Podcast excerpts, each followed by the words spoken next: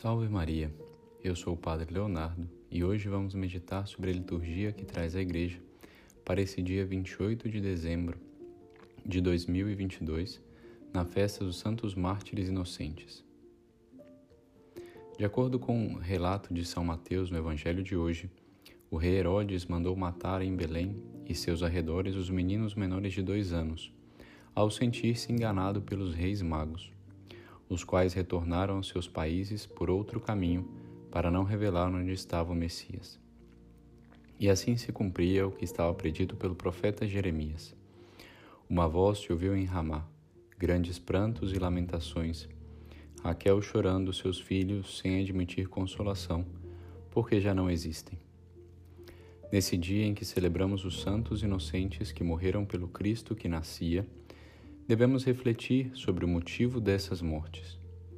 Herodes teme como deve ser esse rei que vem. Ele não sabe como é esse rei que é anunciado pelos profetas, mas ele sabe que virá e que veio nesse Natal. E ele teme que esse rei esperado tome o seu lugar. Ele pensa que virá um rei triunfador e não um rei pobre e humilde que não tinha nem aonde nascer. E por isso ele decide matar todas as crianças até dois anos, para que esse rei não possa reinar.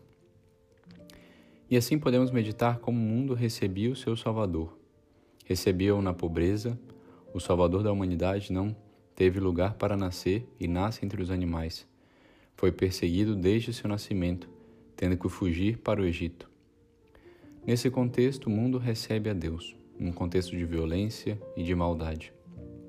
Assim diz o Evangelho. Quando Herodes percebeu que os magos o haviam enganado, ficou muito furioso. Mandou matar todos os meninos de Belém e de todo o território vizinho, de dois anos para baixo. Deus assim foi recebido por Herodes, afinal, não podem reinar dois reis. Se nascia o rei e Messias esperado, era lógico que Herodes temia perder o seu poder.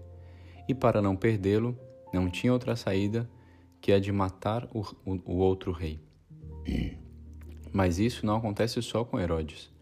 Podemos trazer a figura de Herodes para a nossa vida também. Poderíamos até pensar assim: eu nunca faria isso com Jesus, eu nunca impediria que Jesus reine na minha vida, até porque eu não sou rei. E é aí que nós nos enganamos. Quando tentamos conhecer mais a Deus, quando buscamos mais os sacramentos e a graça de Deus que vem pelos sacramentos, quando lemos mais a Sagrada Escritura, vemos realmente o quão distantes estamos de Deus e o quanto devemos mudar para nos assemelhar a Jesus e amar a Deus de verdade.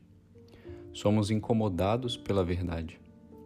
Quando, por exemplo, lemos os Evangelhos, Jesus sempre nos pede conversão, mudança de vida, mudança de comportamento. Ou seja, Jesus entra na nossa vida para nos incomodar, para que saiamos da nossa zona de conforto para que nós mudemos de vida. E por isso, quando Deus vem a nós, nos sentimos destronados, como Herodes no Evangelho de hoje.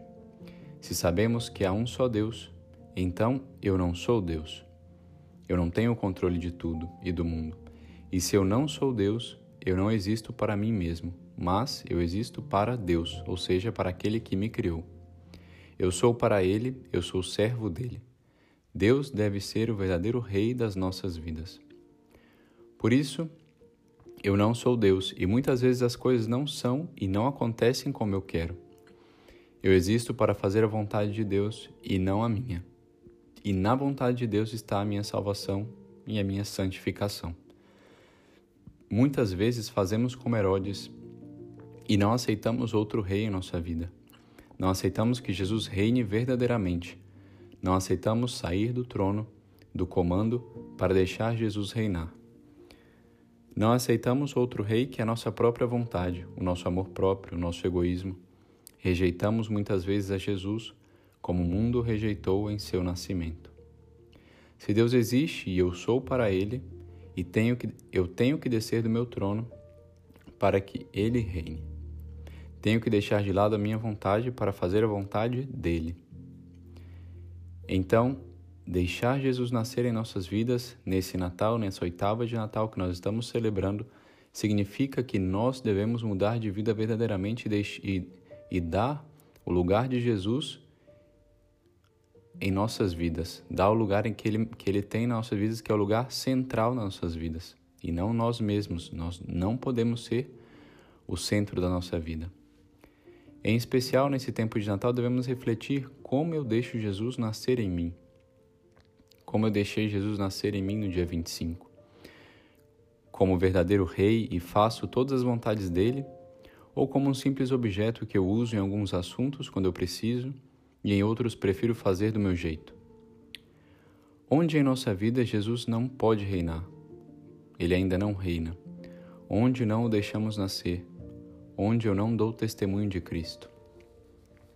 Deixar Jesus reinar verdadeiramente em nossas vidas requer, como diz Santo Inácio de Loyola no início dos exercícios espirituais, grande ânimo e liberalidade. Assim escreveu o santo: muito aproveita ao que recebe os exercícios e podemos colocar ao que recebe Jesus como Rei, entrar neles, ou seja, deixar Jesus entrar na nossa vida com grande ânimo e liberalidade, para com o seu Criador e Senhor, oferecendo-lhe todo o seu querer e liberdade, para que Sua Divina Majestade, assim de Sua pessoa como de tudo o que tem, se sirva conforme a Sua Santíssima vontade. Grande ânimo de saber que não fazemos a vontade de qualquer um, e sim de nosso Senhor e Redentor, de quem morreu por nós e tem o poder para mudar as nossas vidas. E grande liberalidade de realmente fazer em tudo o que Ele quer, de nos converter de verdade a cada dia sendo dóceis ao que Ele nos inspira. Esse e esse é o tempo de mudança e, e de novos propósitos, agora como chegamos ao final do ano. Aproveitemos então esse fim de ano para avaliar como passamos esse ano de 2022 e como devemos iniciar o ano de 2023 com grande ânimo e liberalidade em fazer a vontade de Deus e deixar que Jesus realmente reine em nossas vidas. Que a Virgem Maria, nesse tempo de Natal, nos ensine como verdadeiramente devemos receber Jesus como Rei em nossas almas e que, se deixamos Ele reinar verdadeiramente, devemos aprender a não ser mais reis e sim como ela, como a Virgem Maria, foi ser servos e escravos da sua divina vontade. Ave Maria Puríssima, sem pecado concebida.